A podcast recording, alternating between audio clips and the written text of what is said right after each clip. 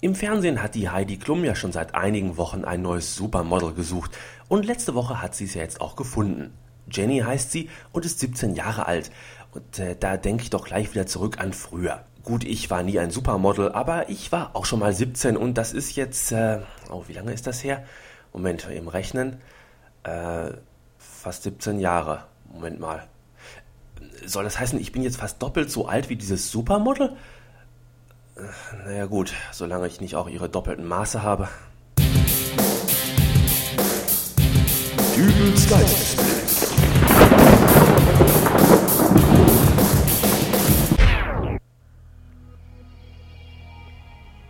Hallo, grüß Gott, moin, moin, wie auch immer und herzlich willkommen zur 92. Ausgabe von Dübels Geistesblitz. Die Fußball-EM ist nun mittlerweile im vollen Gange und man hofft darauf, dass sich das Fußballmotto der letzten WM, die Welt zu Gast bei Freunden, zumindest bezogen auf Europa, in die Stadien der Gastgeberländer Österreich und Schweiz übertragen lässt. Ich drücke hierbei alle nur verfügbaren Daumen. Wer will schon randalierende Fans sehen, wenn er eben noch die Bilder von vor zwei Jahren vor Augen hat? Alle liegen sich in den Armen, alle feiern und das obwohl Deutschland nur Dritter geworden ist. Doch trotzdem alle diesem Fußballevent optimistisch entgegensehen. Es gibt auch kritische Stimmen, zum Beispiel den DFB-Ex-Sicherheitsbeauftragten Alfred Lahm, äh, den ich hier in meinem kleinen sympathischen Wohnzimmerstudio eingeladen habe. Äh, Herr Lahm, herzlich willkommen. Guten Tag, Herr Dübel. Herr Lahm, ich äh, habe Sie ja gerade schon als äh, DFB-Ex-Sicherheitsbeauftragten vorgestellt. Sie bekleiden dieses Amt also nicht mehr. Wie ist es dazu gekommen? Ja, machen wir uns doch nichts vor. So ist halt Politik. Wen hätten Sie denn am liebsten um sich herum, wenn Sie so ein Sportereignis planen müssten? Äh, einen, der alles lieb und artig abnickt oder einen, der auch mal sagt, äh, dass da irgendwo was im Argen ist? Ja, Gottlob habe ich nicht die Aufgabe, so eine EM zu. Also, ich habe zumindest aufgemuckt. Sicherheit, das geht nämlich immer vor. Überall, auch im Fußballstadion. Und schon bei der Fußball-WM 2006 damals, da habe ich gesagt... Was ist Ihnen denn beispielsweise so an Sicherheitsrisiken aufgefallen? Also ich habe auf jeden Fall genug Staub aufgewirbelt, dass man der Meinung war, mich schnell absägen zu müssen. Ja, es geht doch gleich vom Stadion los. Nicht? Überall Bierbuden und Bratwurststände. Gut, die Diskussion Alkohol und Sport, die ist ja bekannt.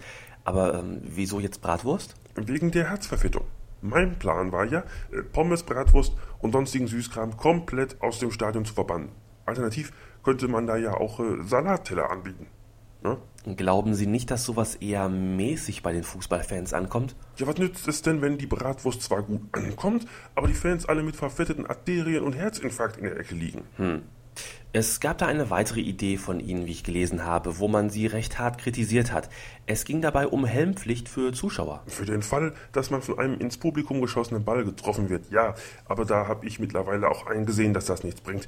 Da war die Kritik durchaus auch aus finanziellen Aspekten angebracht. Aus finanziellen Aspekten? Ja, äh, wenn wir uns jetzt nur mal das Endspiel anschauen. Äh, das findet im Ernst-Happel-Stadion in Wien statt. Das Ding hat so 50.000 Sitzplätze und ich gehe mal davon aus, die machen das komplett voll. So, jetzt habe ich hier einen Prospekt vom Supermarkt um die Ecke. Die haben derzeitig Fahrradhelme im Angebot. 9,90 Euro im Angebot. Ja.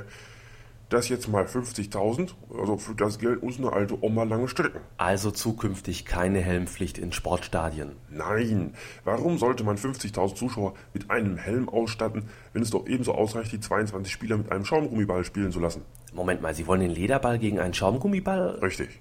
Da ist eine 99,999-prozentige Gewährleistung, dass niemand zu Schaden kommt, wenn der Ball mal ins Publikum geht. 99,999? Gut, falls da jetzt gerade jemand den Mund ganz weit offen hat und der Ball wird verschluckt, da kann eventuell, aber man kann auch nicht an alles denken. Meinen Sie nicht, äh, dass Sie da jetzt doch massiv in die Spielmechanik eingreifen? Ich meine, so ein Schaumgummiball, der reagiert doch auch ganz anders als ein Lederball. Ach, jetzt kommen wieder diese Themen. Eingriff in die Spielmechanik. Wissen Sie, wenn es nach mir ginge, dann wäre diese Thematik Eingriff in die Spielmechanik noch das harmloseste. Was für Ideen hätten Sie denn sonst noch so? Sprechverbot während des Spiels zum Beispiel. Ne?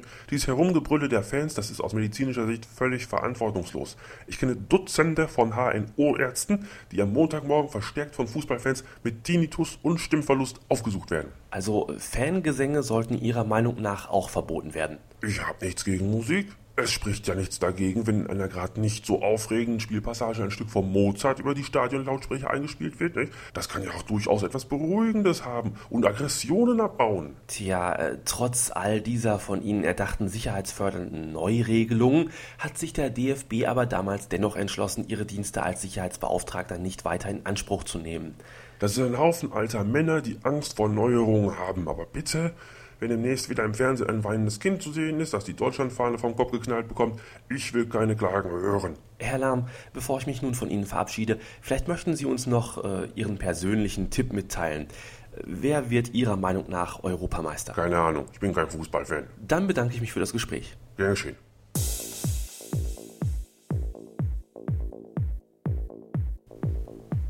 Zugegeben, es gibt ja auch Wichtigeres als Fußball. Man mag es sich nicht vorstellen, aber es ist so. Beispielsweise, wenn man verzweifelt auf den bestellten Dachdecker wartet, äh, weil man es einfach leid ist, überall im Haus diese kleinen Regenauffangeimerchen hinzustellen. Genauso unschön ist es, wenn Mitte Januar plötzlich die Heizung ausfällt und der Handwerker seinen nächsten freien Termin erst Anfang Juni hat. Und wirkliche Not kennen ohnehin nur jene, die mit prall gefüllter Blase durch die Nachbarschaft rennen und um Pinkelasyl bitten, weil am heimischen Klo die Spülung kaputt ist. Die Jungs und Mädels von der internationalen Raumstation ISS, die können da ein Liedchen singen. Aber was wurde da für ein Tara gemacht? Oh, ISS-Klo kaputt, ja was machen wir denn jetzt? Äh, die armen Raumfahrer da oben, ja was sollen die machen? Erstmal kriegen die sowieso nur ihr Tubenessen und da wird so ein Raumfahrer kaum genug Abfallstoffe zusammenkriegen, um so ein Klo auch nur ansatzweise an die Grenzen der Belastbarkeit zu bringen. Und zweitens, die können doch auch in ihren Anzug reinpieseln, meine ich, hätte ich mal gehört. Gott, ich weiß es doch auch nicht und es interessiert mich ehrlich gesagt auch gar nicht. Aber letzten Endes wurde das Klo auf der ISS repariert. Von einem russischen Kosmonauten. Ich würde mal sagen, Schwein gehabt. Nicht auszudenken, äh, wenn da der Trupp unterwegs gewesen wäre, der bei mir immer auf der Matte steht, wenn mein Klo klemmt.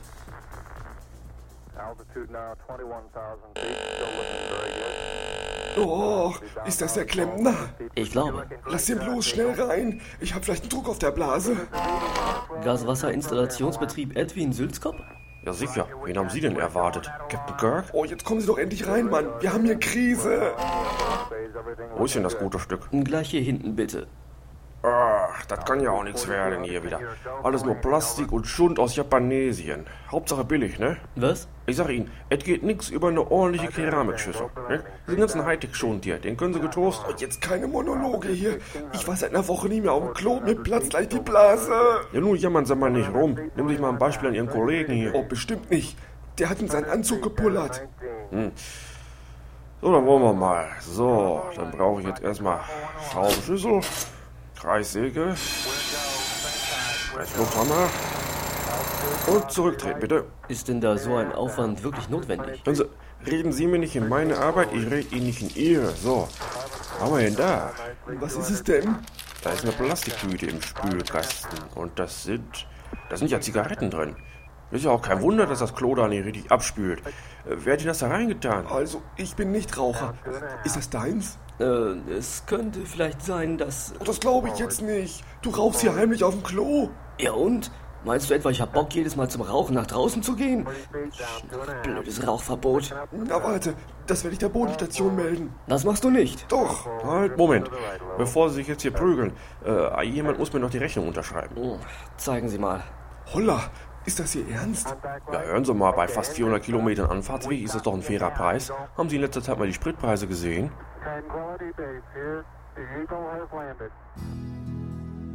Ja, ja, Raumfahrt ist keine billige Angelegenheit.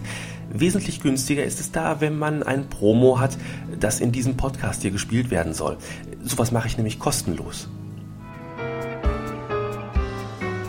So, nun habe ich also eine Minute Zeit, dich, ja genau dich, der gerade milde lächelnd meiner sagenumwobenen Stimme lauscht, von meinem Podcast zu überzeugen. Eine Minute ist nicht viel. Also muss ich nun alle Qualitäten dieser genialen Heimwerkerproduktion aufzählen. Puh, das wird eng. Aber gut, dann wollen wir mal. iPod ist ein Podcast, der nur so vor Kreativität strotzt, den Zuhörer ungemein sein Band zieht und nicht mehr loslässt. iPod ist für Leute, die Spaß an den unglaublichen Kuriositäten des Alltags haben und dies in satirischer Form auf höchst eloquente Weise dargelegt haben wollen.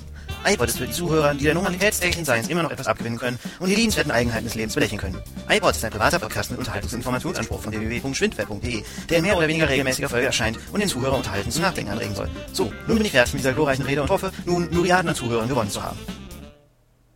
Ging dies etwa zu schnell? Na macht nichts. Wer also immer noch nicht genug von mir und meinem beschaulichen kleinen Podcast hat, der höre sich auch weiterhin iPod, Dinge, die ins Auge springen an. Und dies auf http www.schwindweb.de. Wir hören uns. Und zum Ende gibt's noch einen Song von J.J. Appleton aus dem Podsafe Music Network. Today, Today, Today. Wenn ihr wollt, hören wir uns nächste Woche wieder. Bis dahin, quält euch sachte und tschüss, euer Dübel. Bye, bye. angel dream a little bit longer. Just believe a little bit stronger. Heaven knows you've seen the rough and tumble along the road. We've had a few stumbles, and when you can't believe.